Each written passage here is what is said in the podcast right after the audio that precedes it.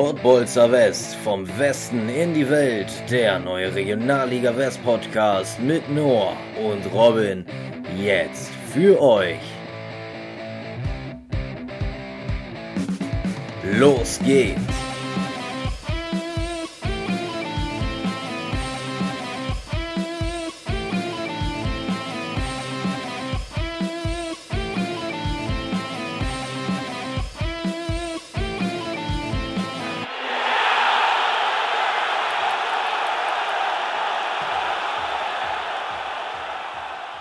Brauche, glaube ich, nur dieses eine Wort sagen. Herzlichen Dank. Horst Rubesch bei seiner Abschiedsrede beim HSV.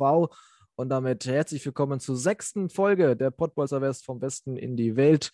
Mein Name ist Noah Kersting und mir gegenüber sitzt Robin Kremer. Moin, Robin. Moin, Noah. Und äh, ja, Horst Rubesch, schönes Zitat hast du dir rausgesucht. Herzlichen Glückwunsch nachträglich an dieser Stelle.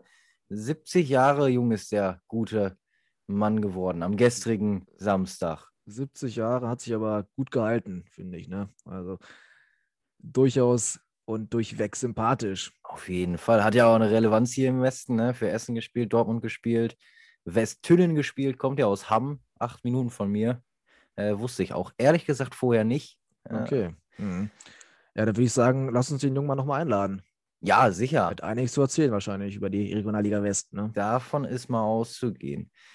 Aber heute haben wir ja auch einen wahnsinnig interessanten Gast. Aber da kommen wir gleich mal zu. Schauen wir einmal drauf, worauf wir heute schauen. Das ist nämlich einmal der Abstiegskampf Homberg-Lotte. Da sehe ich schon den Schmerz in deinen Augen. Ja, das macht mir richtig Spaß, darüber gleich zu sprechen. Weiter machen wir dann mit Aachen-Wegberg, Beek Wuppertal gegen Köln. Mehr gab der Spieltag bis hierhin leider nicht her, außer natürlich Strahlen Essen, aber da kommen wir mit unserem Gast drauf zu sprechen. Gucken natürlich wie immer auf die Tabelle, sprechen mal kurz über Lippstadt, Düsseldorf, gucken auf den nächsten Spieltag. Wir haben wieder ein Transfer-Update am Start und auch mal wieder eine Geschichtsstunde. Also mega spannende Folge. Allerdings fangen wir mit einem weniger spannenden Spieltag an. Genau, und da fangen wir direkt mal aus meiner Sicht mit dem spannendsten Spiel an. VfB Homberg gegen die Sportfreien Lotte. Wir hatten es letzte Woche erwähnt.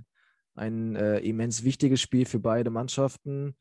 Äh, Lotte hätte sich Luft verschaffen können und Homberg hätte die Mannschaften noch enger zusammenrücken lassen können da unten im Keller. Und äh, so ist dann auch gekommen. Homberg hat gegen Lotte 3 zu 1 gewonnen und ist nun wieder auf dem 16. Platz, also auf dem Nicht-Abstiegsplatz.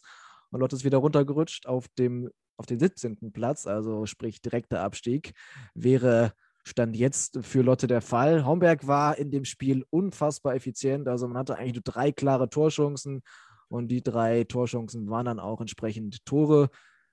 33. Spielminute war es dann Marvin Lorch. Da gab es eine Flanke von der linken Seite, sah Luca Menke, der Verteidiger von Lotte, relativ schwach aus hat die Flanke zugelassen und dann stand Leuch in der Mitte goldrichtig, musste ihn einfach nur einschieben. Dann kurz vor der Halbzeit war es Tukbenjo, der Endverteidiger von Lotte, der relativ unaufmerksam war und den Ball einfach dann ja, verloren hat. Danny Rankel hat dann das 2 zu 0 gemacht, auch schon sein achtes Saisontor. Und dann in der 66. Minute eine schöne Kombination. Dann war es Mike Könders, der die Flanke reingeköpft hat nach Genau. Nee, es war eine Ecke von Ricardo Antonaki. Und dann Mike Könners mit dem 3 zu 0. Und Lotte hast du mal probiert. Aber wie gesagt, nur Leon de Mai konnte sein zehntes Saisontor machen. Und somit war es dann 3 zu 1. Bitter für Lotte, gut für Homberg. Und somit bleibt der Abschiedskampf extrem spannend. Ne? Extrem spannend. Also da ändert sich ja jede Woche etwas äh, definitiv Entscheidendes. Ähm, Lotte letzte Woche über den Strich gesprungen, jetzt die große Chance vergeben. Mega bitter. Auf der anderen Seite mega gut für Homberg, ähm, die ja auch eine gute Truppe haben.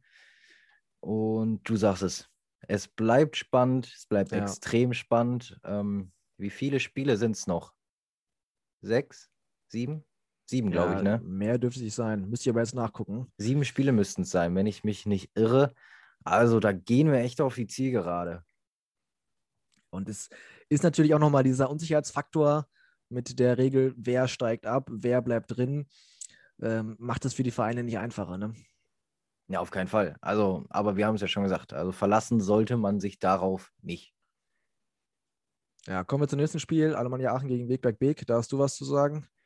Ja, so viel nicht. Also 1 zu 1 ist es ausgegangen. Aachens schwierige Saison geht also weiter. Fans sind absolut nicht zu beneiden und äh, es ist nee. halt unterm Strich irgendwie eine Saison zu vergessen. Ne? Also es gab eine Spielerrevolte in Aachen, dann gab es einen Corona-Ausbruch, wo die wahnsinnig viele Spiele verschieben mussten. Dann ist der Sportdirektor zu Lautern gegangen, der Vollmershausen ist rausgeflogen. Genau. Oh, wahnsinnig. Äh, eine schwierige Saison für eigentlich einen geilen Verein. Äh, und Weg, Weg, Weg. Ich denke, die nehmen gerne einen Punkt aus dem Tivoli mit. Ähm, auch im Abstiegskampf die Wegbeker Spieler.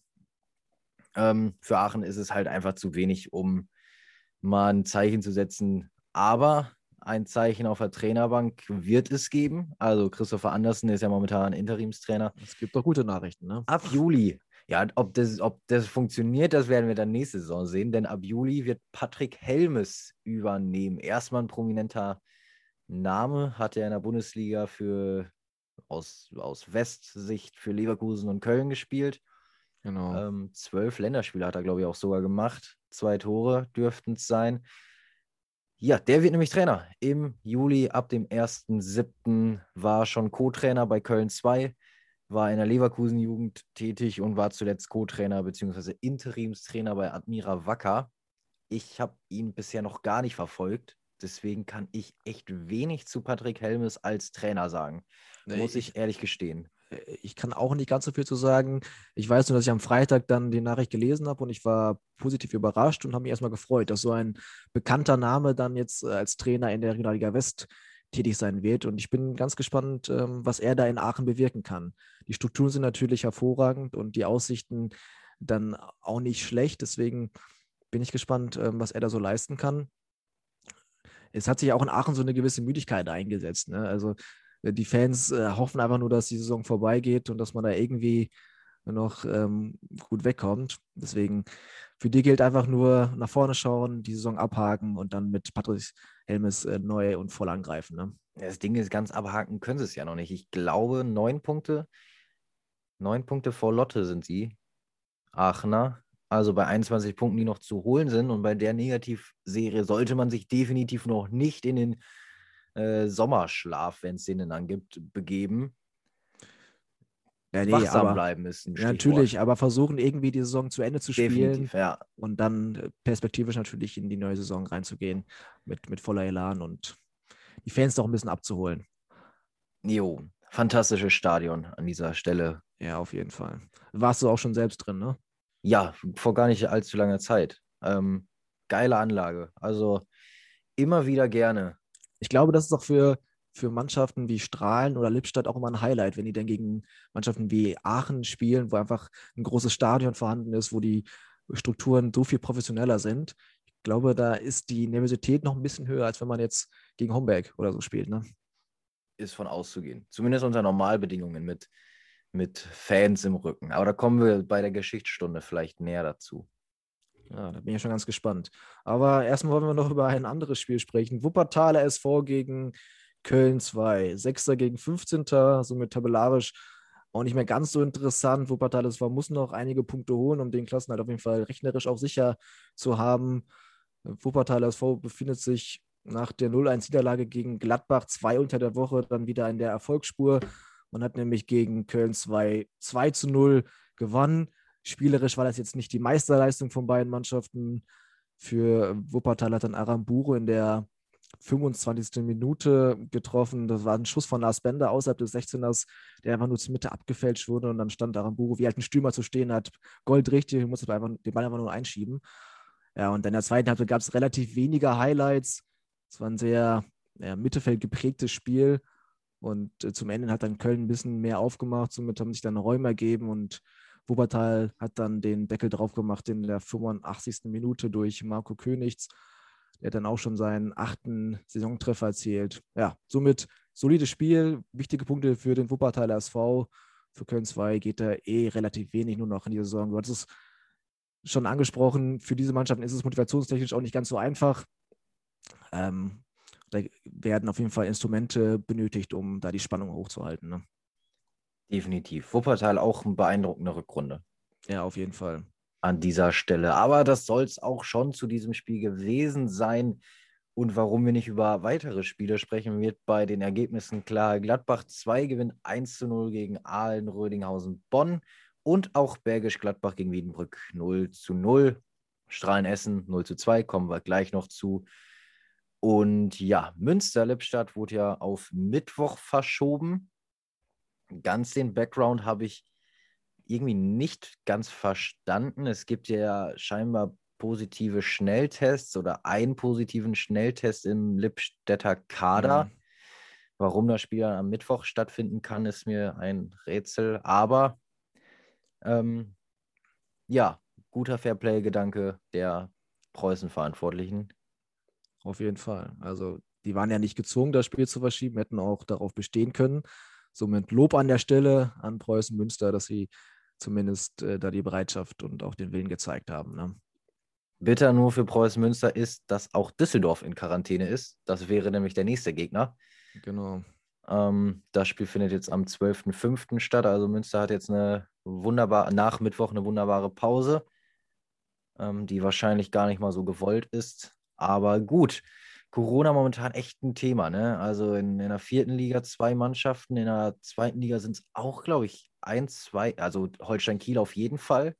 Ja, dritte Liga auch. Also in allen Ligen haben momentan die Mannschaften wieder Probleme mit Corona. Ne? Selbst in der ersten, wo ja, das genau. Hygienekonzept ja eigentlich gut genug sein sollte. Aber gut, äh, das Virus findet tatsächlich immer, also richtige Phrase, findet seinen Weg. Ähm, und dann kommen noch die Mutanten dazu und dann wird es eh noch mal ein bisschen einfacher für das Virus. Ne? Das ist die neue Realität. Nein, aber wir, wir wollen jetzt hier bald, nicht zu sehr über Corona sprechen. Genau, also. wir wollen hoffen, dass es bald echt wieder in normale Bahn rückt. Schauen wir einmal auf die Tabelle und ähm, vielleicht für, den Zeit, für die zeitliche Einordnung. Es ist gerade Sonntag 20 nach 2, heißt Oberhausen Dortmund spielen gerade. In der Blitztabelle ist Essen also auf sieben Punkte rangerückt. Dortmund aktuell ein Punkt im Spiel. Ähm, Dortmund kann wieder auf neun Punkte stellen, allerdings dann wieder mit einem Spiel mehr Aalen, nimmt äh, durch den Punktgewinn von Bonn wieder den letzten Rang ein. Davor Bergisch Gladbach und Lippstadt und Homberg drückt die Sportfreunde wieder unter den Strich. Ja. So lässt sich, glaube ich, die Tabelle momentan gut zusammenfassen. Ich muss sagen, wir haben dann oben in der Tabelle extreme Spannung. Okay, extrem ist ein bisschen übertrieben. Wenn äh, Dortmund heute gewinnen sollte, wird die Spannung so ein bisschen genommen. Aber unten im Keller wird es nochmal richtig spannend. Und äh, ich habe richtig Bock auf die kommenden Wochen in der Regionalliga West. Unten ist es wirklich extrem spannend. Für Dortmund, ähm, also klar, äh, Regionalliga West kann jeder jeden schlagen, grundsätzlich. Aber wenn Dortmund die Hürde heute nimmt, dann kommen dann auch Schalke, Rödinghausen, Bergisch Gladbach, Strahlen, Homberg und Wuppertal. Ja, okay. Ich weiß jetzt nicht genau, wo die Punkte lassen sollen in Normalverfassung. Ähm, ja, wird spannend. Persönlichkeit ja, der Woche. Ich habe mich schwer getan. Ich habe tatsächlich niemanden rausfinden können. Äh, bei mir geht es äh, ähnlich zur Sache. Also, wir haben die Spiele jetzt kurz äh, erläutert und so richtig vom Hocker wurden wir da nicht gerissen und das äh, Bild zeichnet sich auch bei der Persönlichkeit der Woche ab. Bei mir auf jeden Fall. Wenn ich wen wählen müsste, dann wäre es die Mannschaft aus Homberg, weil sie wieder über den Strich äh, gekommen sind. Ähm, aber ich würde mich in dieser Woche halt gar nicht festlegen wollen und diesen Punkt außen vor lassen. Ja, also ich kann mich definitiv nicht festlegen an diesem Spieltag. Aber vielleicht der nächsten Spieltag, denn es ist auf jeden Fall wieder ein bisschen Spannung dabei. Es gibt das Abstiegsduell Bonner SC gegen Bergisch Gladbach. Also extrem wichtige Punkte, die dazu vergeben sind. Mhm. Das Revierderby steht an, das kleine Revierderby, wie man so schön sagt. Dortmund 2, Schalke 2 und ein rot-weißes Duell steht ebenfalls an. Aalen gegen Oberhausen. Wie siehst ja, du Tendenz Bonn, Bergisch Gladbach? Ja, schwer zu sagen. ist natürlich auch ein äh, spannendes Spiel, wo beide Mannschaften unbedingt punkten müssen. Ähm, ich glaube, dass jetzt zum Ende hin Bonner SC nochmal mehr Reserven aktivieren kann und ähm, meine Tendenz geht dementsprechend zum Bonner SC. Bin ich bei dir. Dortmund-Schalke ist ein Revierderby. Kann immer alles passieren, wie man es schön sagt. Also ich halte momentan generell nicht viel von Schalke, sei es die erste oder zweite Mannschaft. Deswegen würde ich sagen, äh, ein klassisches 3-0 für Dortmund. Einfach mal ein Statement rausgehauen. Also auch nicht schlecht. Ich bin auch bei Dortmund, ich glaube, es wird aber knapper. Also Schalke tut sich, äh, hat sich, ich glaube, das Hinspiel war auch deutlich, aber eigentlich ist Schalke 2 in den Derbys nicht schlecht. Allen Oberhausen habe ich auch einen klaren Favoriten. Ja, ich auch. Also ich würde so klar sagen, Oberhausen ähm, macht das Ding. Wenn Luca Steinfeld spielen wird, würde ich sagen, Aalen gewinnt das Ding. Da bin, da bin ich bei dir. Also da, den, den Aspekt habe ich noch nicht bedacht, da bin ich aber definitiv bei dir. Na, ich hoffe wirklich, dass der bald mal wieder ran darf. Wie man ja. so schön sagt.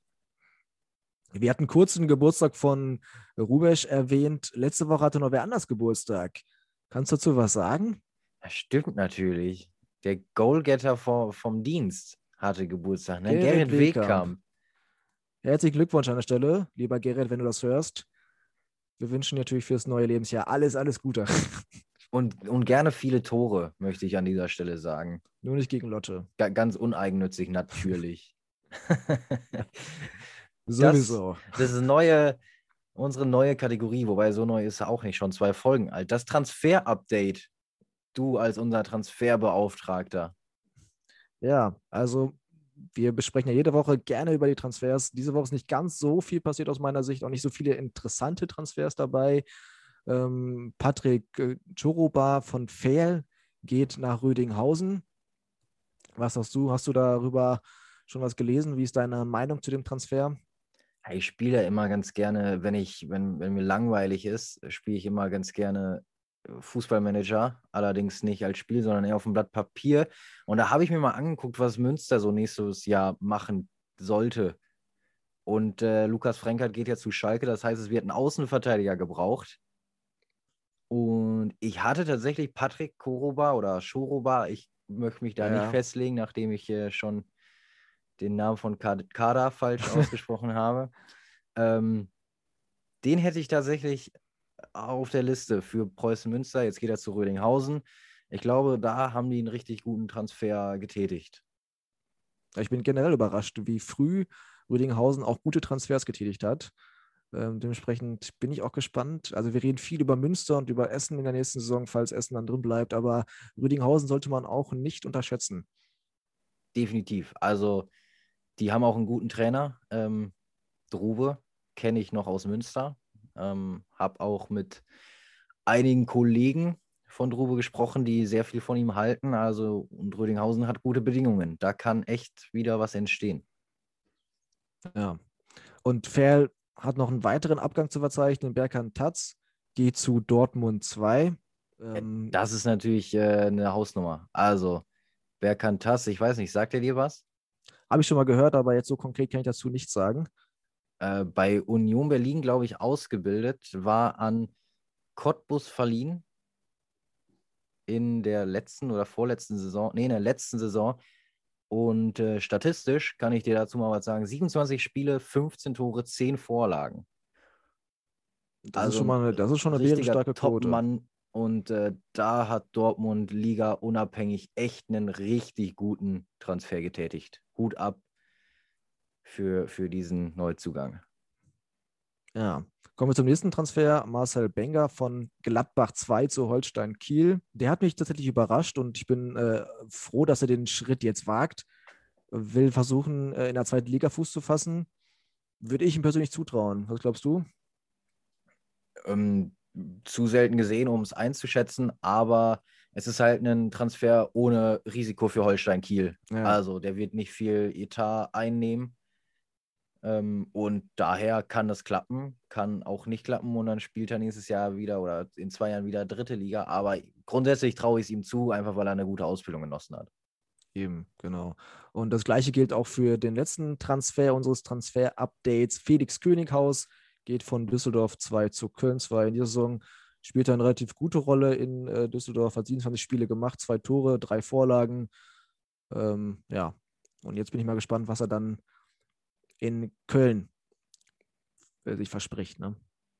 Definitiv. Den Transfer habe ich tatsächlich nicht mitbekommen. Äh, hast du mich gerade schon im Off mit überrascht. Äh, deswegen kann ich da leider nichts zu sagen. Aber bevor wir mit der Geschichtsstunde weitermachen, möchte ich nochmal ein Gerücht hier thematisieren, weil ja Paderborn nächste Saison ohne Trainer dasteht. Wird genau. von transfermarkt.de berichtet, dass eventuell Enrico Maaßen auf der Liste steht. Trainer bei Dortmund 2. Jetzt schon oder zu früh? Also, wir hatten es schon kurz im Auf angesprochen. Ich hätte gesagt, wäre eine mutige Entscheidung. Äh, langfristig gesehen wäre es aber aus seiner Sicht, glaube ich, besser, wenn dann Dortmund bleibt, weil in Paderborn weißt du halt nie, wo die Reise hingeht.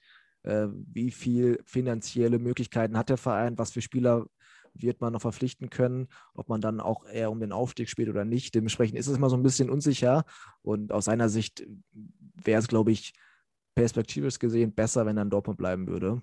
Was meinst du? Muss ich kurz drüber nachdenken, aber ich glaube sowohl als auch. Also ich glaube, der wird, ich halte extrem viel von ihm. Ja, das auf jeden Fall. Also der wird seinen Weg gehen, ohne Frage. Ich glaube aber, wenn er sich jetzt mit Dortmund in der dritten Liga beweisen könnte, viel zu früh. Eine Saison ist noch nicht vorbei, aber ich tippe auf Dortmund als Aufsteiger. Deswegen rede ich einfach schon mal eben in der Zukunft. Wenn er sich in der dritten Liga mit Dortmund beweisen kann, dann wird es wahrscheinlich auch äh, noch vielleicht größere Angebote geben. Ich würde ihm also raten, in Dortmund zu bleiben.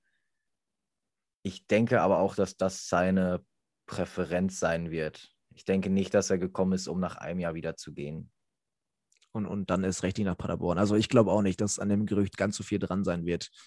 Nee, ich denke auch, das ist einfach ein ambitionierter Trainer und Paderborn ist halt auf der Trainersuche. Ich glaube, ja, genau. genau das steckt dahinter. Ähm, gut, das war das Transfer-Update für diese Woche. Dann kommen wir zur Geschichtsstunde. Bevor wir zu unserem Gast kommen, da bin ich schon richtig heiß drauf. Ja, ähm, ja Geschichtsstunde. Ich, ich bin mal gespannt, was du uns wieder mitgebracht hast. Ja, hm. jetzt pass auf. Gestern, ein bisschen traurig eigentlich sogar, wenn man drüber nachdenkt. Äh, gestern vor sechs Jahren, 2015 also, gab es das Spiel mit der zweithöchsten Zuschauerzahl in der Regionalliga West-Geschichte. Am 17.04.2015 trafen Aachen und Gladbach als Zweiter und Erster im Tivoli aufeinander und das vor 21.200 Zuschauern. Laut transfermarkt.de möchte ich anhängen. Wenn man sich das vorstellt, jetzt im Stadion, oder nicht jetzt, weil die Bedingungen das nicht hergeben, aber 21.000 Zuschauer in einem Stadion, das in der Regionalliga, bärenstark. Das ist schon richtig stark. Also, das sind ja echt Verhältnisse, die du in der ersten Liga bei manchen Vereinen nicht hinbekommst. Siehe genau. Paderborn. Ne? Also ja. Die hatten auch nicht immer das Stadion voll, obwohl die äh, ja auch in der ersten und zweiten Liga gespielt haben, beziehungsweise haben. Ne?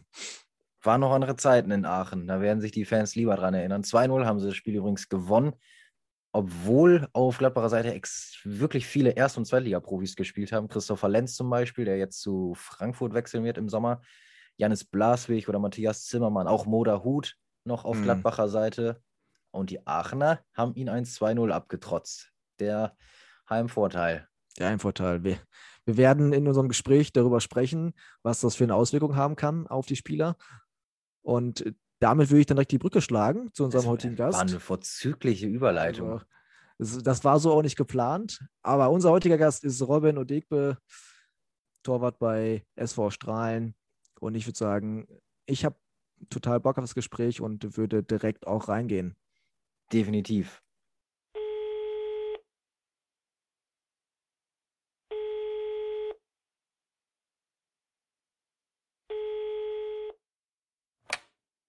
Unser heutiger Gast ist Robin Odegbe, 30 Jahre jung und seit dieser Saison Torwart beim SV Strahlen und darüber hinaus auch Sportpsychologe. Hallo Robin und vielen Dank, dass du dir heute Zeit genommen hast. Wie geht's dir? Hallo, schön, dass ich hier sein darf. Vielen Dank dafür. Mir geht es ähm, eigentlich sehr gut, auch wenn die Niederlage gestern gegen RWE noch nicht ganz verdaut ist. Ja, das kann ich verstehen. Du hast gerade schon oft gesagt, deine obligatorische Joggingrunde hast du schon hinter dir heute? Richtig, das mache ich jeden Sonntag. Da laufe ich meine 10 Kilometer, um einfach auch fit zu bleiben, gut zu regenerieren und das ist mir ganz wichtig. Ja, 10 Kilometer, die schaffe ich vielleicht im Monat. also, nicht schlecht. Ja, du hast es eigentlich schon wunderbar eingeleitet, nämlich das Essensspiel. Du sagst, ganz verdaut hast es noch nicht. Ähm, Dabei hast du ja eigentlich ganz gut ausgesehen, aber vielleicht mal chronologisch. Essen gewinnt nach 126 Spiel, äh, Tagen wieder ein Auswärtsspiel. absolute Kultfrage. Woran hat es denn gelegen? Ja, berechtigte Frage. Ähm, wenn ich das wüsste, hätte ich Ihnen das früher gesagt. Ähm, in dem Fall waren wir jetzt leider diejenigen, die daran glauben mussten und dann ähm, auch jetzt bezwungen wurden. Ähm, ich glaube, dass RWE einfach eine ganz gute, gute Runde spielt, eine sehr gute Runde sogar, vielleicht mit den Auswärtsspielen ein paar Probleme hatte, ähm, aber auch da gute Gegner hattet. Aber gut, gegen Aalen kann man dann vielleicht auch gewinnen oder sollte man gewinnen, wenn man ganz oben, eine, ähm, wenn man dann mhm. aufsteigen möchte. Nichtsdestotrotz haben wir gestern gegen einen Gegner gespielt, der eine unheimliche Wucht hatte und ähm, man hat auch gemerkt, dass sie jetzt unbedingt den Bock umsto umstoßen wollten. Ja, Aalen ist natürlich auch irgendwie der Favoritenschreck geworden in den letzten Wochen. Ähm, aber dazu nicht weiter. Engelmann hat zwei Tore vorbereitet, aber du hattest was gegen den eigenen Treffer von Engelmann. Bereitest du dich auf Schützen vor? Also hat man in der Regionalliga überhaupt die Chance? Hat man da Statistiken über die Schützen? Ja, also ich rede schon mit meinem Torwarttrainer vorher drüber, welcher Schütze wie schießen könnte. In dem Fall war es ein bisschen anders, weil ich mit dem Simon äh, zweieinhalb Jahre waren es, glaube ich, zusammengespielt habe in Oberhausen. Das heißt, mhm. ich kenne ihn da eigentlich ganz gut. gut. Nichtsdestotrotz ist so ein Elfmeterschießen dann doch nochmal was anderes und ähm, bin aber ganz froh, dass ich den dann zumindest halten konnte.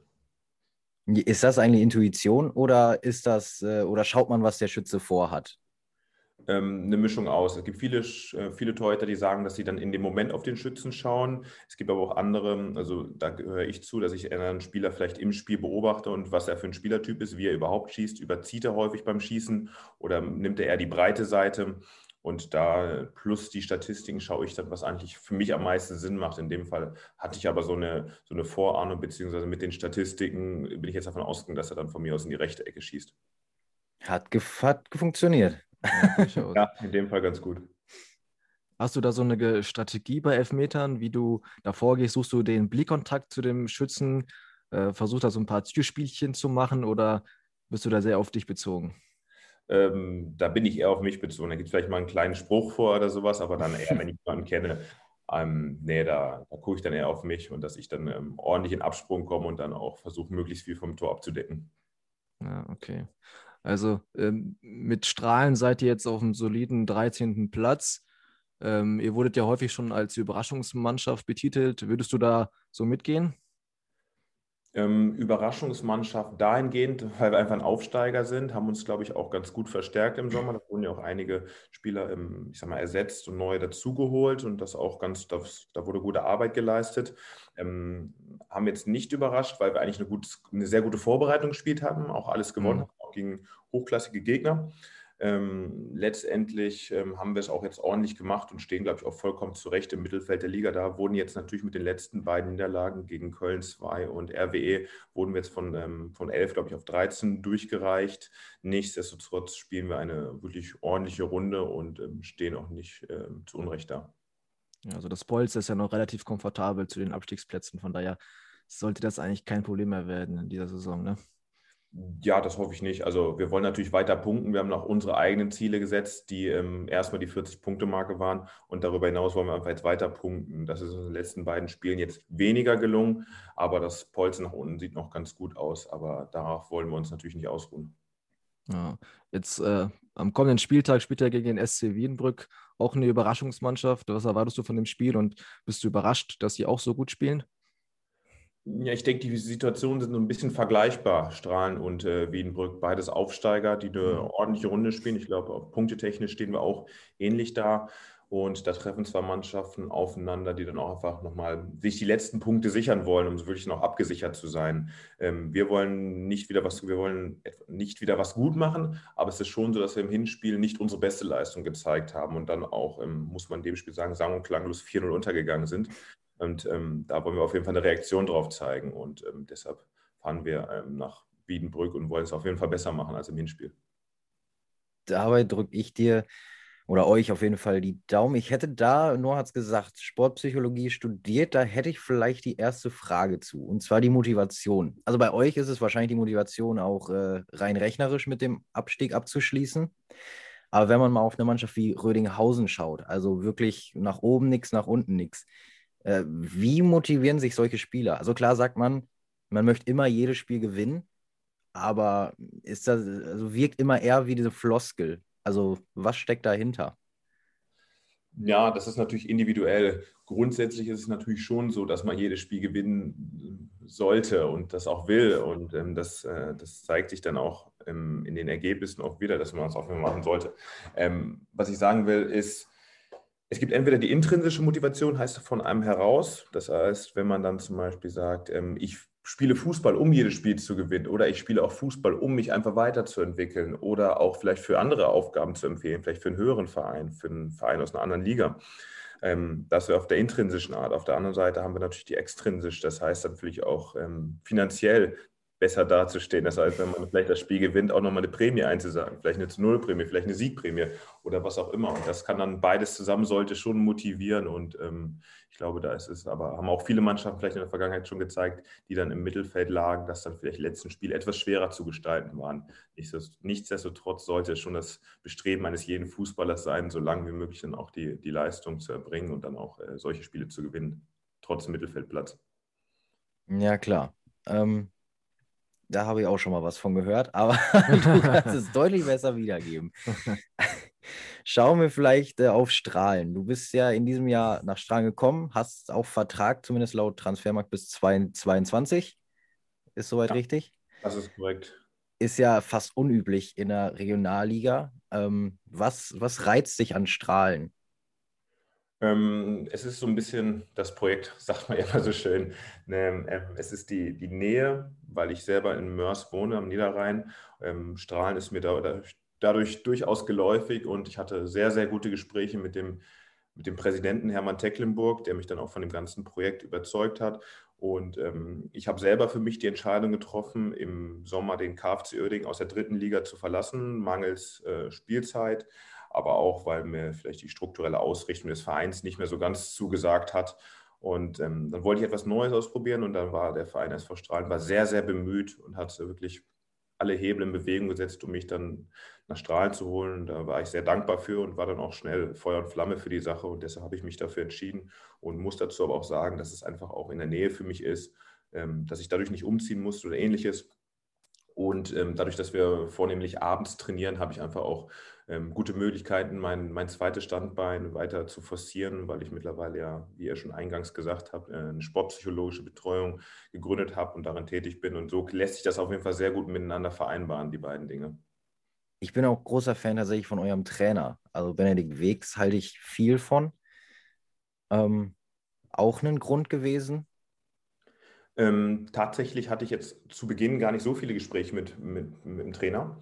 Ähm, das hat sich dann eher im Laufe der Zeit ergeben, als ich dann gewechselt bin und ähm, da hatten wir sehr gute Gespräche. Ist ein junger Trainer, unheimlich dynamisch, unheimlich ehrgeizig, ähm, der es wirklich hasst zu verlieren und ähm, die Mannschaft insbesondere auch taktisch ähm, sehr gut und sehr gut auf den Gegner auch einstellt. Da machen wir unheimlich viele Videoanalysen und sicherlich einer, der noch viele Möglichkeiten hat, auch nach oben zu gelangen und das in jungen Jahren. Also ist ja unwesentlich älter als ich.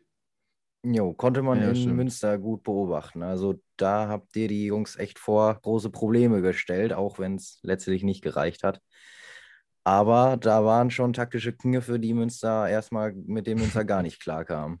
Ja, das war auch eigentlich eins unserer besseren Spiele, muss man sagen, wofür ja, genau. wir nicht belohnt wurden. Wir sind aber auch mit einer gewissen Rumpfmannschaft in, in, äh, angetreten in Münster und vielleicht auch ein bisschen Mut der Verzweiflung sind wir das Spiel auch angegangen, haben gesagt, wir wollen von hinten raus Fußball spielen, wollen wirklich gut kombinieren, wollen einfach mal nochmal ein anderes Gewicht zeigen. Und das ist uns auch eigentlich in den ersten Minuten hervorragend gelungen. Wir haben da viele Sachen super aufgelöst, haben auch ein tolles Feedback bekommen von Münsteraner Seite aus.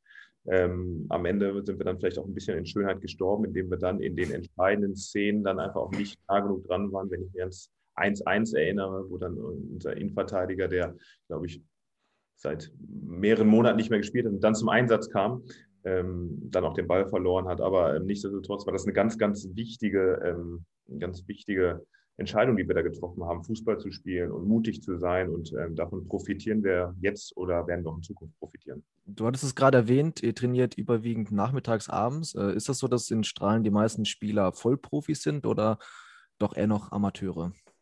Eine Mischung aus. Wir haben viele, die eine Ausbildung machen im, im, bei der Firma Tecklenburg. Wir haben viele Studenten dabei. Wir haben einige Vollprofis. Ähm, also es ist bunt gemischt, aber ähm, es ist jetzt, glaube ich, nicht so wie in den ganz großen Top-Vereinen der Regionalliga, mhm. wo dann alles Vollprofis sind. Okay, du hattest es gerade schon erwähnt, ähm, du hast einen Vertrag bis 2022. Da gibt es noch äh, andere Spieler, die auch sogar einen Vertrag bis 2023 haben. Relativ unüblich für die Regionalliga West. Ähm, was glaubst du, wenn man diese Eckpfeile halten kann und dann vielleicht dich nochmal gezielt verstärkt, was ist nächste Saison für Strahlen möglich? Ja, schwer zu sagen. Also das ist ja eine unheimlich ausgeglichene Liga und das sieht man auch dieses Jahr wieder, dass da wenig Mannschaften die sind, die gar keine Punkte holen, beziehungsweise kann nicht eine Mannschaft, die ganz wenig Punkte holt, wie es in den letzten Jahren da war plus mhm. noch zwei überragende Mannschaften und viel auch im Mittelfeld, wo es einfach sehr ausgeglichen ist.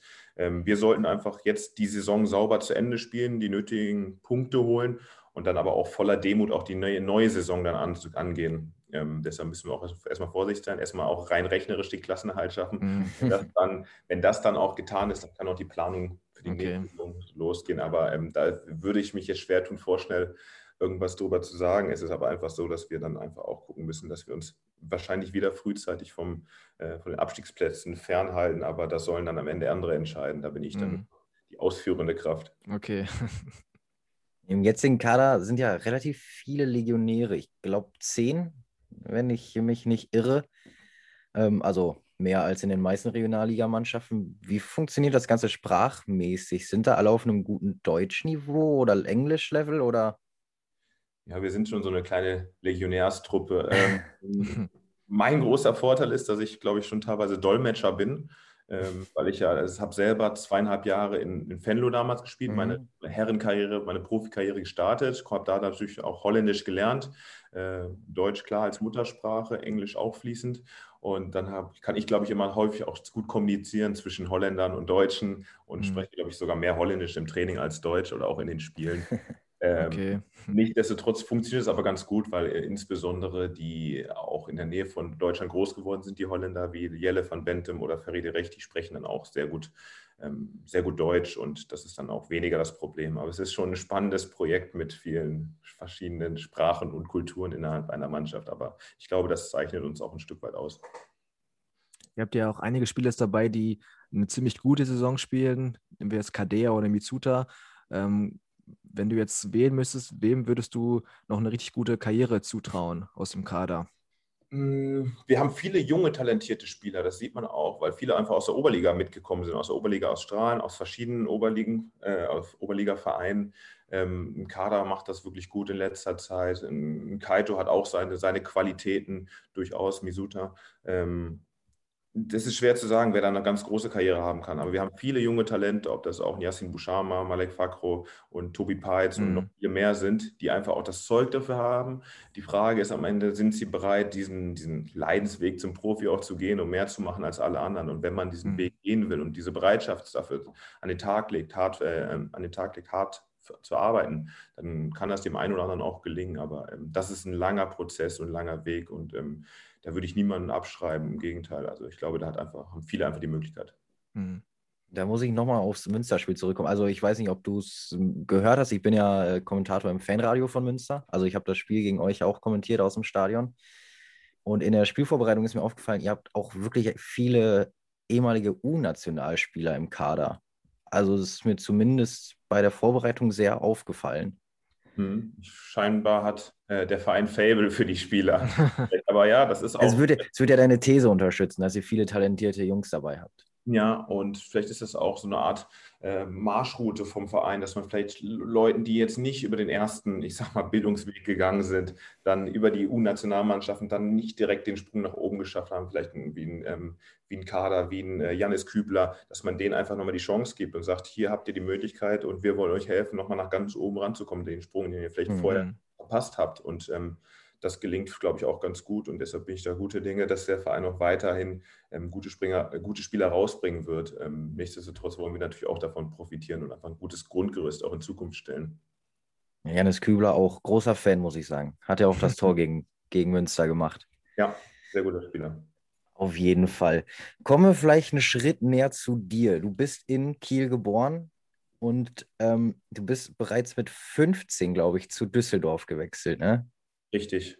Bist du den Step damals allein gegangen oder hatte das äh, irgendwie Gründe eines Umzugs oder?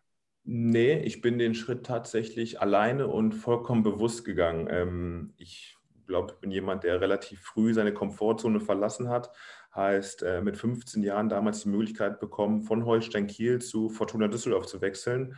Ähm, habe dann bei, bei Holstein Kiel nicht mehr die ganz großen Entwicklungsmöglichkeiten gesehen und wollte mich einfach in diesem Ballungsgebiet, Ruhrgebiet so ein bisschen auch äh, zeigen und mich da weiterentwickeln. Und dann mhm. gab es die Möglichkeit, zu Fortuna Düsseldorf zu wechseln und dann habe ich das gemacht, bin bei einer Gastfamilie untergekommen ähm, das war schon ein großer Schritt, der auch wirklich persönlichkeitstechnisch schon einiges von mir abverlangt hat und was mich dann auch dazu gezwungen hat und ähm, bewogen hat, auch relativ früh erwachsen werden zu müssen. Nichtsdestotrotz war es aber auch so, dass meine engere Familie heißt Tante, Onkel, Großmutter, Großvater, die kamen ja aus der Gegend in der Nähe von Wuppertal bei Gefelsberg. Das heißt, da hatte ich schon ein näheres Umfeld, worauf ich mich auch immer wieder verlassen konnte. Nichtsdestotrotz mhm. war es halt schon so, dass ich da auch auf mich allein gestellt war. Ja, wahnsinnig mutig. Also ich habe mich tatsächlich nach meinem Abi bewusst dazu entschieden, nicht wegzugehen zum Studieren, weil ich meine Komfortzone nicht verlassen wollte. ähm, also den Schritt mit 15 finde ich wirklich wahnsinnig mutig. Aber hat dich äh, vielleicht auch einen, Schritt, einen Ticken dazu gemacht, was du halt jetzt bist. Ne? Also persönlichkeitsfördernd. Ja, das denke ich auch. Man sagt immer, was wäre, wenn, aber da denke ich gar nicht groß drüber nach. Ich glaube, dass es einfach für mich und meine Entwicklung sehr, sehr wichtig war und bin sehr stolz auf das, was ich geschaffen habe, was ich erreicht habe. Und das sollte man eigentlich immer sein. Und deshalb bin ich zu dem geworden, der ich heute bin. Und da bin ich sehr froh drüber. Und die Gastfamilie wurde dann von dem Verein vermittelt oder wie kam dann der Kontakt zustande? Genau, das war über den Verein und über Bekannte. Am letztendlich habe ich mich dann für eine Gastfamilie entschieden, ähm, die dann, glaube ich, sogar über einen Bekannten von meinem Onkel vermittelt wurde und nicht vom Verein direkt. Achso. Wann hast du dann, also jetzt ein großer Schritt von 15 bis, bis in deinen 20er Jahre. Wann wusstest du, dass du es nicht bei Fußballspielen belassen möchtest? Also, wann, dass du studieren möchtest?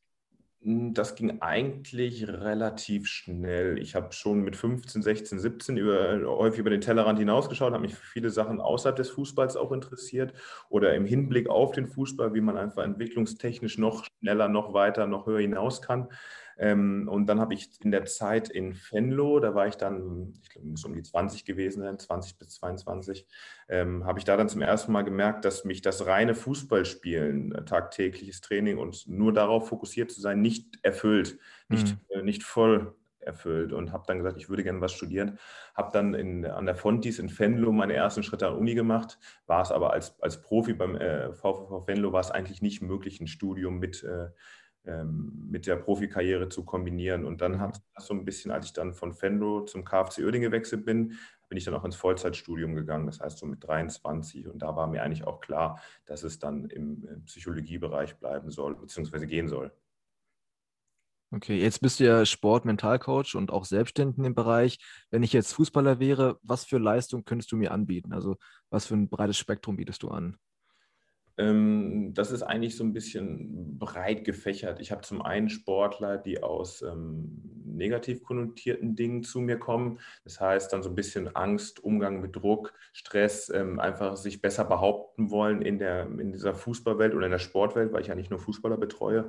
Ähm, aber andersrum auch einfach die Leute, die sagen, ich habe ähm, hab meinen Status, ich habe den Status quo und der ist gut und ich fühle mich wohl und habe auch keinen Stress und keine Angst, aber ich möchte einfach noch besser werden. Und dann bewegen wir uns mhm. im Bereich der, der, der Wertevorstellung, der Zielorientierung, der Handlungsorientierung, ähm, alles, was man einfach, was einen noch besser machen kann. Und da gibt es verschiedene Bereiche und das Leistungsspektrum der sportpsychologischen Betreuung des Mentaltrainings ist einfach riesig. Und da gibt es viele Ansatzpunkte, wie man einfach noch mehr aus seiner Karriere herausholen kann. Gibt es, gibt es Hemmungen bei Spielern, die jetzt mit Druck nicht so klarkommen, sich an einen Coach zu wenden? Ähm, ich denke schon, natürlich die, die ich kriege natürlich nur die mit, die sich an mich wenden. Ja, na klar. Nicht, wie es bei den anderen ist, aber man hört natürlich auch in der vorgehaltenen Hand, dass sich einige auch schwer damit tun, weil es vielleicht auch etwas Privates ist und viel mit auch mhm. privaten Dingen einhergehen, weil es ist ja nicht nur das, was auf dem Fußballplatz passiert, sondern es sind auch die Dinge, die außerhalb des Platzes äh, passieren. Und das in Kombination führt häufig zu einem Ergebnis, was dann sich auch auf dem Platz widerspiegelt. Ähm, und ich glaube, da sind auch viele noch mit Hemmung. Ähm, und da bin ich der festen Überzeugung, dass das in Deutschland einfach noch zu sehr tabuisiert wird und einfach auch ähm, als nie weniger als Entwicklungsmöglichkeit von vielen gesehen wird. Und da ist auf jeden Fall noch Luft nach oben. Und ich glaube, dass neben dem Athletiktrainer, neben dem Physiotherapeuten, neben dem Ernährungsberater eigentlich ein Mentaltrainer bzw. sportpsychologischer Betreuer einfach ähm, gang und gäbe sein sollte. Und das ist in vielen anderen Ländern oder ähm, Kontinenten ist es, wie Amerika, ist es einfach schon cool und gehört es einfach dazu, das zu haben. Und das ist in Deutschland noch so ein bisschen mhm. ähm, hinterher. Wäre wünschenswert, wenn das ein wenig offener angegangen werden würde. Das stimmt schon. Ja, das wäre einfach auch eine offenere Fehlerkultur, mit der ja, man genau. nicht so negativ behaftet sieht, sondern einfach sagt, ich sehe einfach Verbesserungsmöglichkeiten. Und das ist grundsätzlich nicht schlecht, nichts Schlechtes. Und da müssen, man, müssen wir uns alle hinterfragen, ob wir da bereit sind, auch ähm, uns auch Dinge einzugestehen und einfach auch Möglichkeiten der Verbesserung sehen. Und jetzt spielst du ja in Strahlen als, als Torwart. Und inwiefern profitiert denn die Strahlener Mannschaft von deinen Kompetenzen? Kommen da Spieler mal zu dir und sprechen mit dir Dinge durch oder auch andersrum, wenn du jetzt siehst, dass ein Spieler vielleicht mal gerade in einer schwierigen Situation ist, suchst du ein aktives Gespräch mit dem Spieler oder trennst du das dann ganz klar? Ich hoffe doch sehr, dass die Mannschaft davon profitiert. Ähm, ja, es ist schon so, dass ich auch viele Spieler aus der Vergangenheit immer noch betreue, mit denen ich zusammen gespielt habe, von der Bund, die mittlerweile teilweise in der Bundesliga spielen, in der zweiten Liga, in der dritten, in der Regionalliga oder ähm, aber in der Mannschaft ist es so, dass ich auch einzelne Spieler betreue und ich kriege das eigentlich ganz gut getrennt. Das, was mhm. wir neben dem Platz besprechen, mit dem, was auf dem Platz passiert. Und eigentlich ist es sogar ganz gut, weil ich ähm, so einfach ein tagtäglicher Beobachter sein kann. Das heißt, ich mhm. kann in den Trainingseinheiten, in den Spielen sehen, wie sich ein Spieler entwickelt, woran können wir direkt arbeiten. Das heißt, das ist eigentlich eine ganz gute Konstellation und ähm, glaube, dass ich auch ein sehr emot, äh, emotional intelligenter Mensch bin und das, was der Job natürlich auch ein Stück weit einfordert. Und wenn ich dann merke, dass ein Spieler vielleicht im Loch ist, dann suche ich auch gerne das Gespräch und rede mit dem darüber. Und ich mhm. hoffe und bin aber auch der Meinung, dass das von der Mannschaft ganz gut angenommen wird. Was glaubst du, war das auch ein, äh, vielleicht ein Teilgrund, warum Strahl dich damals dann verpflichtet hat? Ähm, ist es vielleicht für, die, für das Gesamtgefüge der Mannschaft sehr förderlich.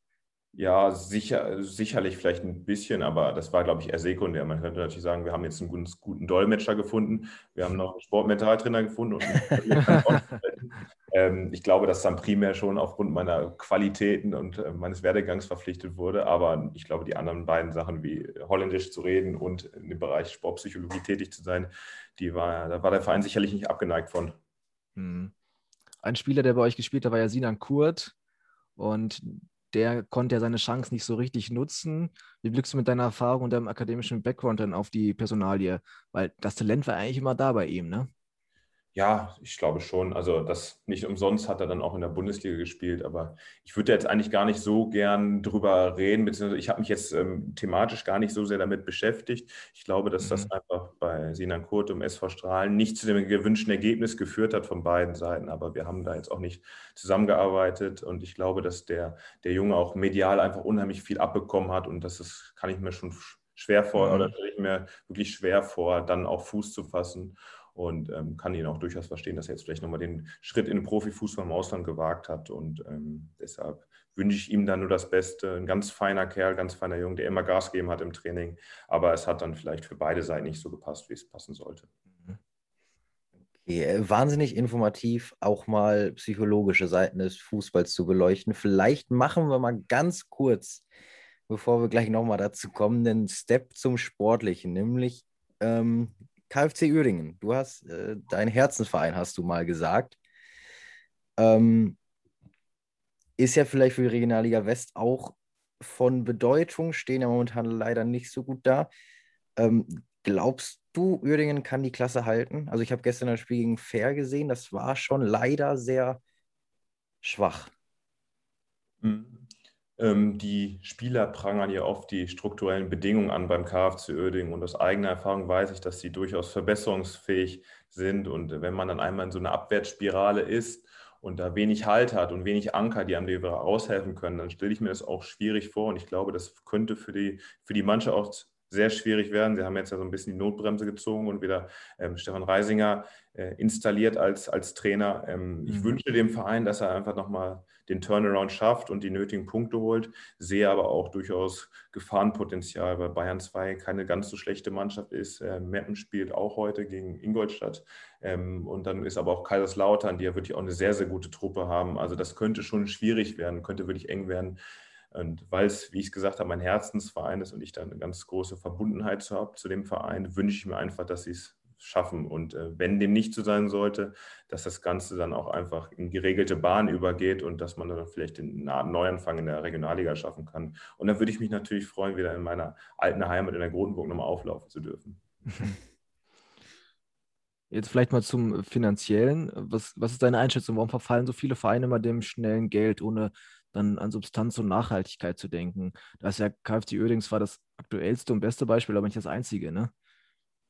Ja, sind schon viele Vereine, die dann natürlich erstmal dem Ganzen auch in vielerlei, in vielerlei Hinsicht vielen Dingen auch Glauben schenken wollen. Und das ist ja auch durchaus nachvollziehbar, wenn wir die Möglichkeit bekommen, relativ schnell ähm, zu wachsen, relativ schnell oder so eine Vision vorgelebt bekommen und die hört sich erstmal interessant an, dann kann ich das durchaus nachvollziehen. Ich glaube aber auch, dass es in Uerdingen nachhaltig strukturelle Probleme oder strukturelle Probleme der Vergangenheit gab, warum man jetzt da ist wo man ist. Und dann war, glaube ich, mhm. auch in dem Fall ähm, der Herr Ponomarev auch fast schon die einzige Möglichkeit, um überhaupt noch mal in den Profifußball mhm. zu gelangen. Und in dem Fall ist es dann jetzt auch so gekommen. Und andersrum war es aber auch erfolgreich. Also man ist ja von der Oberliga bis in die dritte Liga hochgekommen. Das heißt, das war jetzt gar nicht so verkehrt, dass jetzt natürlich die Nachhaltigkeit nicht gegeben ist in dem Fall, weil die Nachwuchsarbeit ein bisschen vernachlässigt wurde, die Trainingsbedingungen etc. Ähm, war jetzt vielleicht nicht ganz förderlich, aber ich glaube, da, um ein bisschen aus dem Nähkästchen zu plaudern, hat der Herr Ponomarev ja auch immer gesagt, dass wir erst ab der zweiten Liga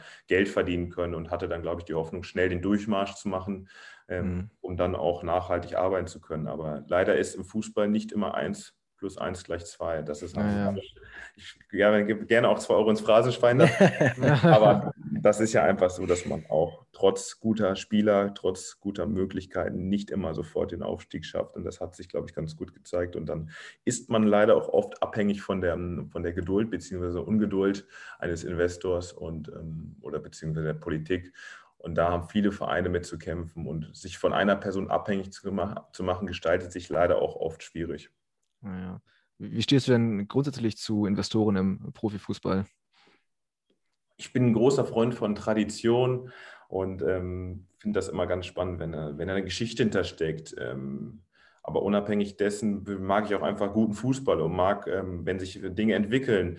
Und deshalb würde ich jetzt selber auch ein Projekt wie es äh, Red Bull Leipzig, Red Bull Salz, äh, Salzburg auch leben mhm. oder die ganzen Vereine, die sie haben, würde ich jetzt nicht grundsätzlich verteufeln, weil sie einfach den deutschen Fußball und die Marke des deutschen Fußballs ähm, dem Ganzen weiterhelfen. Deshalb würde ich jetzt Investoren nicht verteufeln.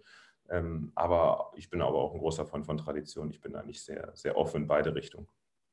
Du hast Leipzig angesprochen. Also es ist zwar vielleicht für Traditionsfreunde zweifelhaft, woher das Geld kommt, aber was sie mit dem Geld machen, da kann man nicht bestreiten. Also das ist schon sehr, sehr stark. Absolut. Also es sind natürlich auch viele Investorenprojekte schon nach hinten gegangen. Wenn ich da, glaube ich, an Victoria Berlin dachte, denke, ja.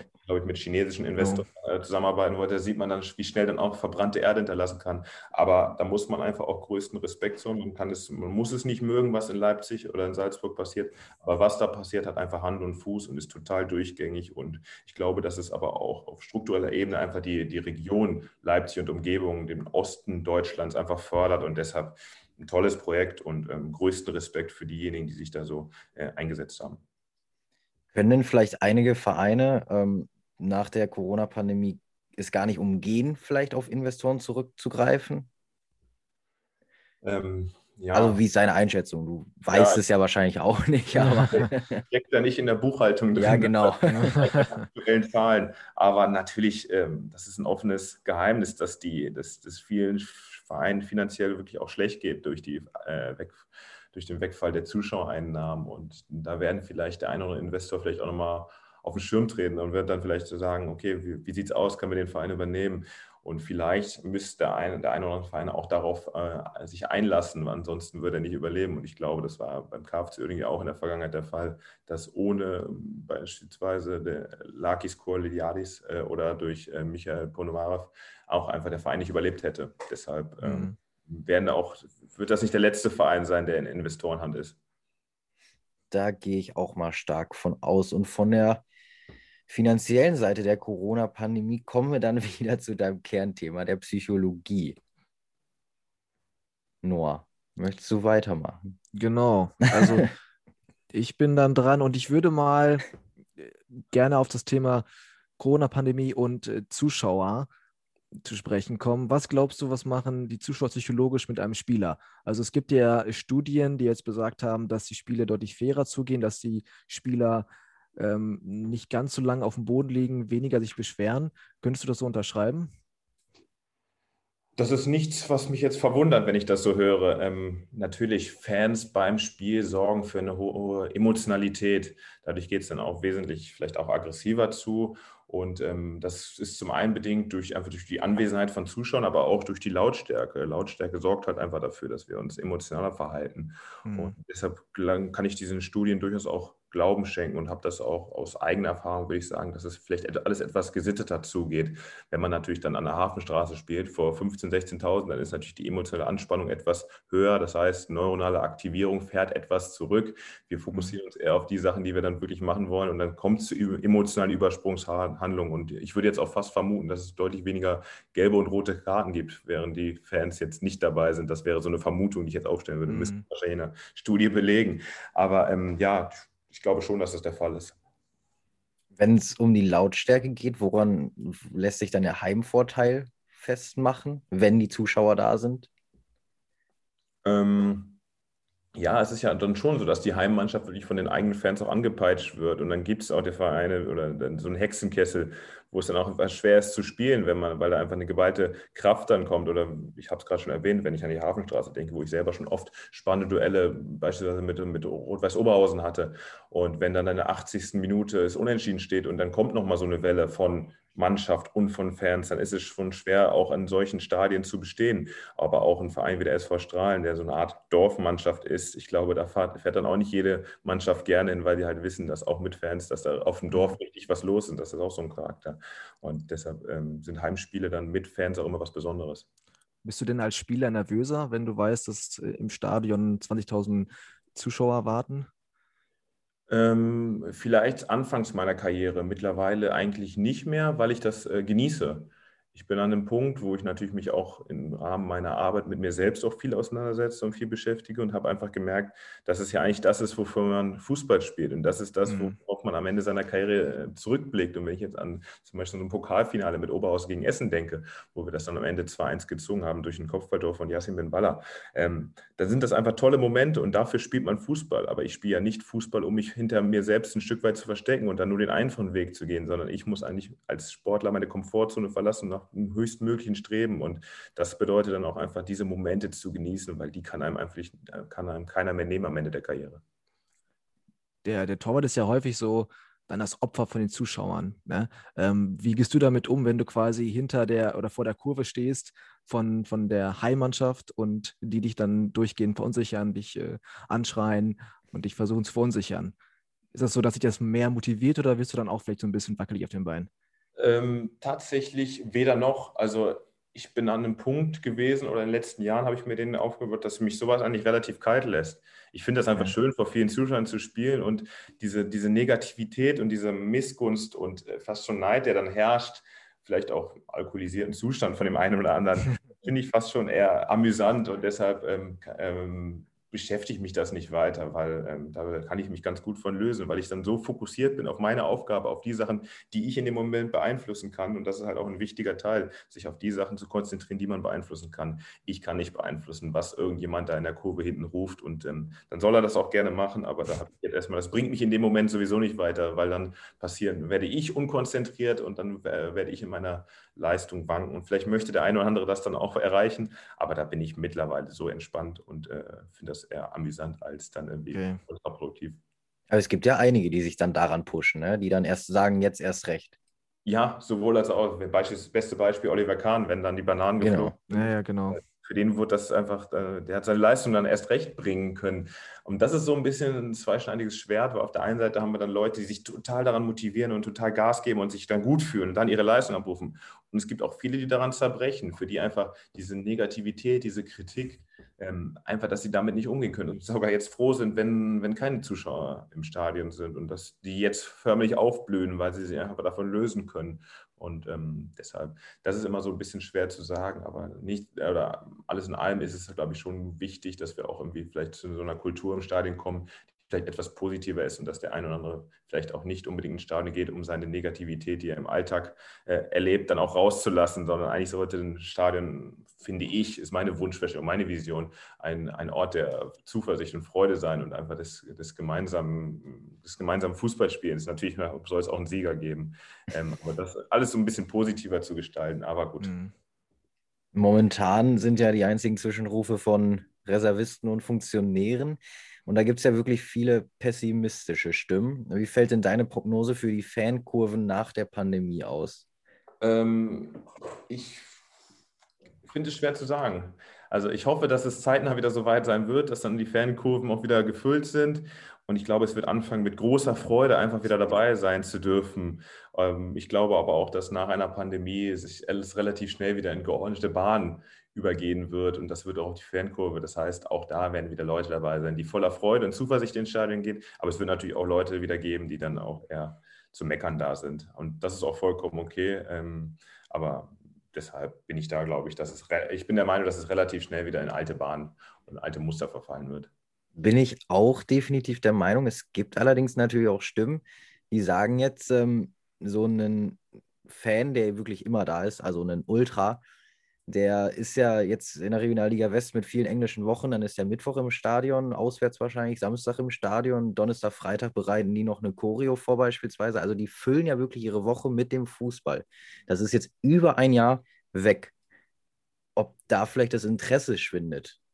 Und es kommen ja auch keine neuen Leute nach. So, das ist, glaube ich, eher der Punkt, den ich damit meinte ja, die besonderen Fans, also die Ultras oder Hardcore-Fans, die größten Respekt für die positiven Sachen, die sie leisten, dass sie einfach auch Stadien füllen und dass sie immer da sind und auch supporten und sich wirklich mit Herzblut dem Ganzen widmen. Und ich glaube, wenn man da wirklich mit Herzblut dabei ist und das seit sehr, sehr vielen Jahren, dann wird auch ein Jahr der Pandemie nicht äh, die daran hindern, dann wieder zurückzukommen. Dann ist eher, glaube ich, die Vorfreude darauf. Aber vielleicht wird der eine oder andere für sich auch gemerkt haben, dass es auch ganz angenehm ist zu Hause auf der Couch mit der Freundin, Freundin oder mhm. was auch immer ähm, oder andere Hobbys für sich gefunden hat. Aber ich glaube, dass die, die wirklich mit Herzblut dabei sind und trotz des Kommerz des Fußballs äh, weiter da in die Kurve gehen werden und das auch dementsprechend zelebrieren. Wie gesagt, ich bin auch der Meinung, dass es schnell wieder voll sein wird im Stadion. Ich wollte nur die Gegenseite einmal beleuchten. ähm, naja, einmal zu deiner Bachelorarbeit. Wir haben mit Dominik Reinhardt gesprochen. Da hat er gesagt, du hast deine Bachelorarbeit über Sportrituale geschrieben, also grob in die mhm. Richtung. Ja. ja. Ja, okay. Ja, hast, du, hast du selber Rituale vor einem Spiel oder? Ähm, durch mein äh, gewonnenes Fachwissen eher weniger. Also, ah, okay. dass ich im Rahmen dieser Bachelorarbeit habe ich habe ich das Thema untersucht anhand einer großen Studie und habe halt feststellen können, dass es ähm, der Aberglauben durchaus positiv auf die Leistung auswirken kann. Das heißt, es ist weniger ähm, der Aberglauben selbst, wie erst den rechten nach dem linken oder erst den rechten Handschuh anzuziehen oder Handschuh oder vielleicht ähm, nochmal irgendwen zum Arm vor dem Spiel, sondern es ist eher die daraus gewonnene Selbstwirksamkeit, das Gefühl, alles Mögliche in Gang gebracht zu haben, um einfach erfolgreich zu sein. Heißt, mit diesem Hintergrundwissen, dass das einfach die Selbstwirksamkeit ist.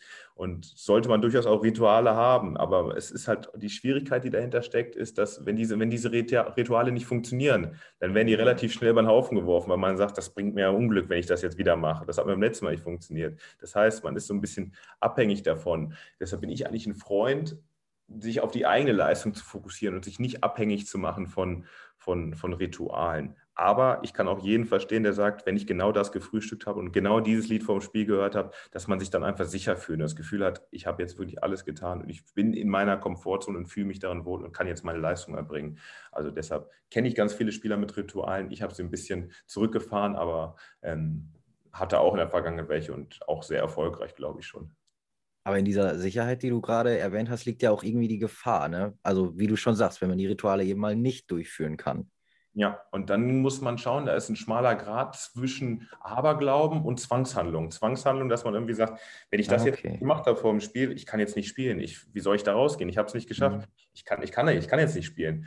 Das habe ich auch schon in der Vergangenheit bei Spielern gesehen, die dann irgendwie aufgrund von zeitlichen Verzögerungen, das heißt ein Auswärtsspiel, der Bus kam irgendwie kurz vor knapp an, hatten jetzt keine Zeit mehr für ihre Rituale und mhm. waren völlig verunsichert auf dem Platz, weil sie gemerkt haben, dass, dass das nicht ihr gewohnter Ablauf war. Und da muss man unterscheiden, dass man trotzdem diese Stärke hat, sich bewusst zu sein, okay, auch wenn ich meine Rituale nicht mache, habe ich die Kraft und die Fähigkeit und die Stärke, auch ein Spiel über die Bühne zu bringen und vor allem auch ein sehr gutes Spiel zu machen. Und deshalb sage ich immer, äh, Fluch und Segen zugleich, aber Glauben.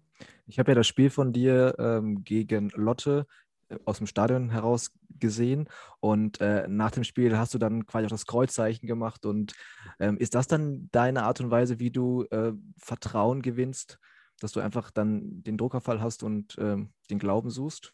Ähm, das ist tatsächlich auch eine Art von Ritual, der in dem Fall in meinem Glauben äh, steckt. Ähm, es ist einfach so, dass ich unheimlich dankbar bin und demütig, Fußball spielen zu dürfen. Jetzt insbesondere zur Corona-Zeit, wo wir doch sehr privilegiert sind. Und ähm, dieses Bekreuzigen mache ich dahingehend, dass ich einfach ein Spiel geschafft habe und Spiel verletzungsfrei überstanden habe. Und das ist nicht selbstverständlich, glaube ich, weil viele würden, würden gerne in dieser Situation sein, Fußball spielen zu können oder laufen zu können oder hören, sehen etc. Und deshalb möchte ich das mit voller Dankbarkeit angehen und ähm, dann habe ich ein Stück weit einfach meinen Glauben, der, dem ich etwas zurückgeben möchte und mich dafür auch ein Stück weit bedanke nach dem Spiel. In dem Fall war es ja auch ein Spiel, was du zu Null gespielt hast. Das war wahrscheinlich auch mal noch eine schöne Komponente, ne? Ja, das ist immer angenehm, aber auch wenn wir 6-0 verlieren, werde ich mich trotzdem bekreuzigen. Äh, okay. ähm, aber natürlich zu Null spielen ist erstmal gut und das haben wir in dieser Saison mittlerweile neunmal gemacht als Aufsteiger. Das ist eine ganz gute Quote und ich hoffe, dass da noch ein, vielleicht noch das eine oder andere dazu kommt. Ja, das hoffen wir natürlich für dich und für Strahlen auch. Ähm, schauen wir vielleicht nochmal auf Essen. Ähm, und da kannst du vielleicht nochmal aus deiner Erfahrung sprechen. Was glaubst du, liegt es in Essen daran, dass von außen und von innen heraus immer zu viel Druck vorhanden ist und dass darunter dann vielleicht die Leistung so ein bisschen leidet? Ähm, ich glaube, oder ich bin der festen Überzeugung, dass es eigentlich ein grandioses Jahr für Essen gewesen wäre, um aufzusteigen, weil die Hafenstraße, glaube ich, habe ich auch schon gesagt, Fluch und Segen zugleich sein kann. Die kann mhm. dann unheimlich pushen, kann der Mannschaft wirklich ab der 80. Minute nochmal viel Kraft geben, aber kann natürlich aber auch schon Druck bei den vielen Spielern äh, erzeugen. Das heißt, wenn man Hafenstraße spielt, dann muss man das auch können. Und da muss mhm. man auch die, die, mentale Stärke für haben. Und bei Essen ist es so, ich habe selber ähm, mit vielen Spielern zusammengespielt, mit Simon Engelmann, Daniel Heber, Felix Herzenbruch, ähm, kennen Davari ganz gut. Und all diese, für die ist es, glaube ich, dieses Jahr ein ganz schweres Jahr, weil einfach Dortmund eine herausragende Saison spielt und auch Essen eine gute Saison spielt. So ist es nicht, aber auch bei dem Invest, den die beiden Mannschaften tätigen, ist es, glaube ich, so, dass keine der Mannschaften eigentlich es verdient hatte, in der Liga zu bleiben, sondern eigentlich hätten es beide verdient, aufzusteigen. Aber am Ende bin ich dann doch gespannt und will mich jetzt nicht dazu hinreißen lassen, zu sagen, wer es wird. Aber natürlich, mhm. die Vorzeichen sehen ganz gut aus für Dortmund, wobei ich das so ein bisschen abhängig mache vom Spiel jetzt gegen Oberhausen. Wenn Dortmund das ziehen sollte, ich glaube, dann stehen die Chancen nochmal wirklich gut da. Auf jeden Fall. Ich bin noch gespannt oder ich hätte gerne gewusst, ob erst nochmal drei, vier Prozent mehr rausgezogen hätte können, wenn die Fans immer dabei gewesen wären, weil die sind ja bekanntlich in Essen enorm. Ja, ähm, kann durchaus sein, aber es kann genauso gut hemmend wirken. Deshalb würde ich da auch nicht sagen, dass das eine oder andere okay. besser ist. Mhm. Aber ähm, ich glaube, in vielen Momenten, wo es dann wirklich bis zur 90. oder 85. Ähm, unentschieden steht, dann kann die, kann die Hafenstraße wirklich dann auch nochmal forcieren, kann das Ganze nochmal forcieren und dafür sorgen, dass man dann einfach in der 90. das 2-1 schießt und dass, dass, das Stadion einfach nochmal Kopf steht. Aber auch wenn es dann halt einfach nach 20 Minuten noch 0-0 steht gegen den Aufsteiger, dann, dann gab es auch äh, Zeiten in Essen, da wurde dann auch schon gepfiffen und da wurde schon rumgemeckert. Okay. Das heißt, es ist auch, wie ich schon sagte, Fluch und Segen zugleich. Und ähm, ich weiß nicht, ich glaube, diese Ruhe, die vielleicht ein bisschen mehr da ist, hätte äh, RWE oder hat RWE schon durchaus geholfen, diese Saison. Mhm. Jetzt haben wir dich wirklich mit enorm viel sportpsychologischen Fragen gelöchert. Ich hoffe, es war nicht zu viel. Aber es soll auch, das soll es gewesen sein. Wir haben ja, eigentlich nur ja. noch, wir haben eigentlich nur noch drei Entweder-Oder-Fragen. Hm. Ganz leicht. Also, jetzt sind wir wirklich aus dem Sportpsychologischen raus. Ähm, ich weiß ja nicht, ob du eventuell mal vor der Konsole sitzt, aber Foodkarte oder lieber Panini-Sticker? Panini-Sticker weil es so ein, so ein Ding ist von früher. Also FIFA Ultimate Team, muss ich sagen, ist ein paar Jahre her, dass ich das gespielt habe. äh, deshalb Panini-Sticker dann eher doch, weil es ein bisschen auch äh, von ganz, mich an ganz früh erinnert. Okay, Frage 2. Ich denke, ich kenne die Antwort. Wo würdest du lieber im Tor stehen? In der vollen Grotenburg oder im vollen Westfalenstadion? Ähm, Im vollen Westfalenstadion. Nee, doch in der neuen Grotenburg. Ja, ich habe es mir gedacht. Ja, doch in der neuen ausgebauten Grotenburg. Ja, dritte Frage: Neymar coachen oder in der zweiten Liga unter Vertrag stehen? Neymar coachen. Ich glaube, der hat noch viel Luft nach oben. Ja. Das wäre ein Dauerjob dann. Wäre auch, wär auch ein gutes Projekt. Ja. Alles, das waren schon drei Entweder-Oder-Fragen. Ganz kurz, deine Tendenz Oberhausen-Dortmund? Unentschieden. Ich glaube auch, es wird richtig eng. Ich glaube, es wird ein unentschieden. Bin ich mir fast, bin ich mir sogar ziemlich sicher. Okay. Eine letzte Frage, die wir allen unseren Gästen stellen. Und zwar, was war dein bisher geilstes Fußballerlebnis als Fan? Als Fan.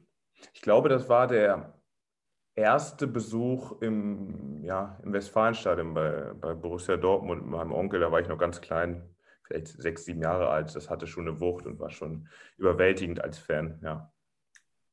Du weißt noch den Gegner? Ja. Ich glaube, das war sowas wie Kaiserslautern oder sowas. Also ein paar Jahre her. Ja, allerdings. Ja, cool. Also Westfalenstadion fahre ich auch immer wieder gerne. Bin zwar Preuße durch und durch, aber Westfalenstadion kann man sich auch immer wieder mal anschauen. Ja. Auf jeden Fall. Das war's. Besten Dank. Also es war mega informativ, mal eine ganz andere Seite des Fußballs kennengelernt. Ähm, haben ja auch tatsächlich größtenteils über Fußball gesprochen, weniger über Strahlen. Ich hoffe, es hat dir gefallen. Ich hoffe, es waren nicht zu viele sportpsychologische Fragen. Ist ja äh, größte Leidenschaft und mein Job zusammen, deshalb. Sehr gerne. Des, deshalb geht das in Ordnung. Wunderbar. Ja, vielen Dank auch von meiner Seite aus. Ich habe zu danken. Und dann wünsche ich dir auf jeden Fall heute noch einen schönen Sonntag und auf, dass du dann gleich noch eine schöne Runde Golf spielen kannst. Ne? Vielen Dank. Alles klar. Alles Mach's klar. gut. Ciao. Mach's gut, Ciao. ciao. Robin Udegbe. Mega interessant und informativ. Mal eine ganz andere Seite des Fußballs kennengelernt wie bisher in den Folgen. Dein, dein Statement zum Gespräch. Ja, du hast es gerade schon erwähnt, äh, mal was anderes und äh, dazu auch noch ziemlich informativ und total spannend, weil eine andere Seite des Fußballs zu beleuchten und äh, ich bin sehr beeindruckt von Robin Dickbe, dem sehr gerne zugehört, ein sehr kompetenter Fußballer und äh, man hat gemerkt, er weiß, was er da ähm, nebenberuflich, beziehungsweise das ist ja nicht mehr nebenberuflich, aber er weiß, was er da auf jeden Fall tut und äh, ich ja, bin froh, dass er bei uns hier Gast war, dass wir mal eine andere Seite des Fußballs beleuchten konnten und werde ihn weiterhin verfolgen. Mega. Also er hatte alles Hand und Fuß, was er gesagt hat. Ja, auf Ähm, jeden Fall. Wirklich beeindruckend.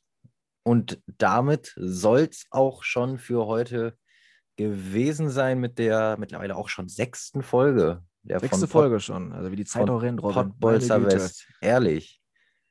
Also, ich bedanke mich wie immer fürs Zuhören. Gerne nochmal euer Feedback dalassen unter Instagram-Post oder Facebook-Post, aber gerne auch bei YouTube.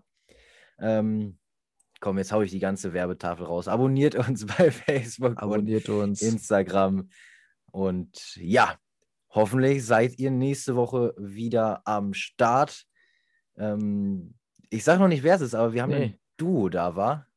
Wir haben Duo da. Wir werden es dann auf unseren Plattformen entsprechend ankündigen. Also es ergibt auch Sinn, da mal reinzuschauen und dann werden wir bei Zeiten auch verkünden, wer die kommenden Gäste sind. Und in dem Fall würde ich mich auch verabschieden und bedanke mich, dass ihr bis zum Ende zugehört habt und wünsche euch eine gesunde, sportliche, gute Woche. Und das soll es von mir gewesen sein. Mach's gut.